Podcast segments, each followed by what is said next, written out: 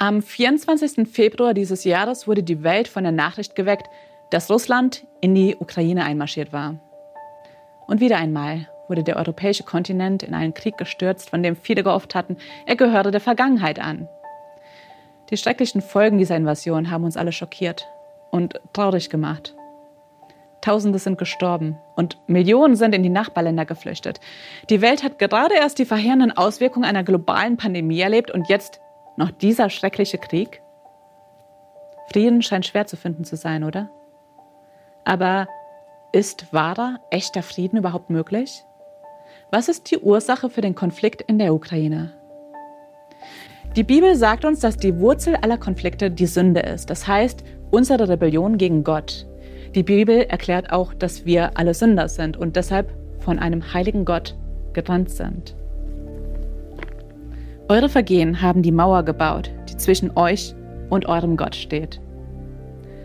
Ist für sündige Menschen wie uns Frieden mit Gott möglich? Die Antwort lautet ja.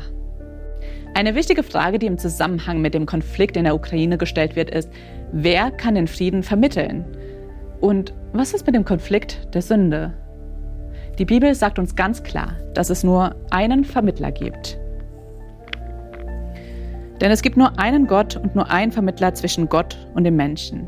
Das ist Jesus Christus. Jesus Christus, der Sohn Gottes, er kam vom Himmel auf die Erde herab, um Frieden mit Gott zu ermöglichen. Aber wie? Diese Verse über Jesus geben uns die Antwort. Denn mit ganzer Fülle wollte Gott in ihm wohnen und durch ihn alles mit ihm versöhnen.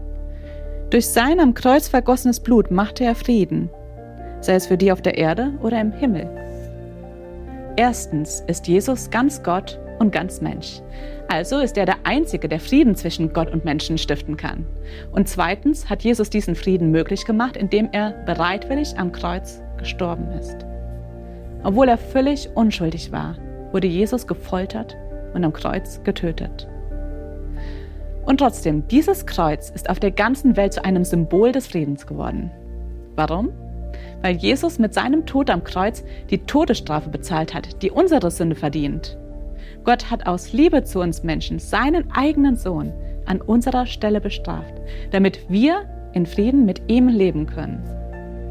Drei Tage nach seinem Tod ist Jesus von den Toten auferstanden, so wie er es auch vorher versprochen hatte. Er lebt auch heute noch und er bietet denen, die ihm vertrauen, Frieden mit Gott an. Vor seinem Tod da hat er noch zu seinen Jüngern gesagt, was ich euch hinterlasse, ist mein Frieden. Ich gebe euch einen Frieden, wie die Welt ihn nicht geben kann. Lasst euch nicht in Verwirrung bringen, habt keine Angst. Wie reagierst du darauf, wenn du glaubst, dass Jesus der Sohn Gottes ist, dass er gestorben ist, um den Preis für deine Sünden zu bezahlen und von den Toten auferstanden ist? Dann kannst du seinen Frieden erfahren. Wenn du ihn bittest, dir zu vergeben, dann wird er dir all deine Sünden vergeben und dir einen Frieden schenken, der ewig währt. Du wirst nicht nur eine Beziehung zu Gott beginnen, sondern dir ist dann auch ein Platz im Himmel versprochen, ein Ort des vollkommenen Friedens. Jede Träne wird er von ihren Augen wischen. Es wird keinen Tod mehr geben und auch keine Traurigkeit, keine Klage, keinen Schmerz. Was früher war, ist für immer vorbei.